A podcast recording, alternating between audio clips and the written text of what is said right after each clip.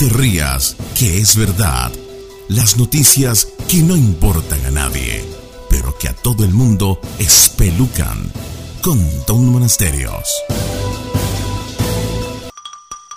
Otro récord que no sirve para nada. Latinoamérica es la región del mundo que más tiempo pasa en las redes sociales.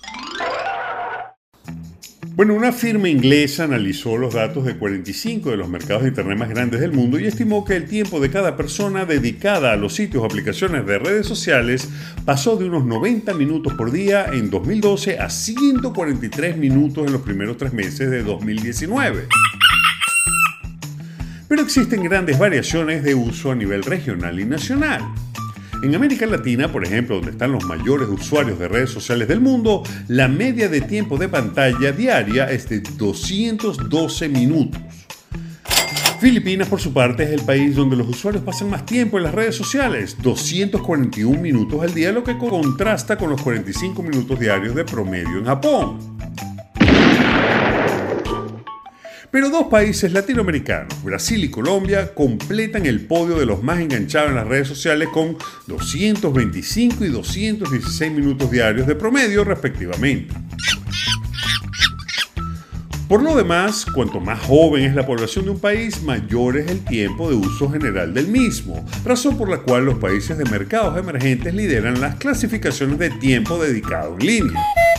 En comparación con otros grupos de edad, los usuarios jóvenes por lo general son los más comprometidos con las redes sociales y esto plantea importantes retos.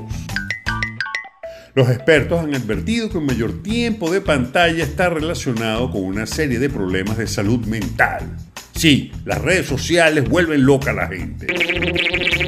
Las investigaciones sugieren que las personas que pasan más tiempo en las redes sociales son menos felices y el uso excesivo de la tecnología puede ser problemático en casos extremos, está relacionado con depresión, accidentes e incluso la muerte. ¡No puede ser! ¡No! No hay un número mágico oficial para el tiempo que las personas deben pasar en línea. La Organización Mundial de la Salud emitió sus primeras pautas de tiempo en pantalla en abril del año pasado y estaban dirigidos a los niños de menores de 5 años. Un estudio de la Universidad de Pensilvania, publicado en diciembre pasado, encontró que limitar el uso de las redes sociales a 30 minutos al día mostró reducciones significativas en la soledad y la depresión en un grupo de 143 estudiantes que participaron en un experimento.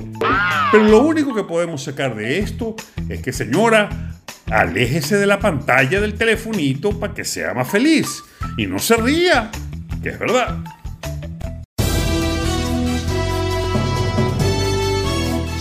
No te pierdas otro capítulo de No te rías que es verdad.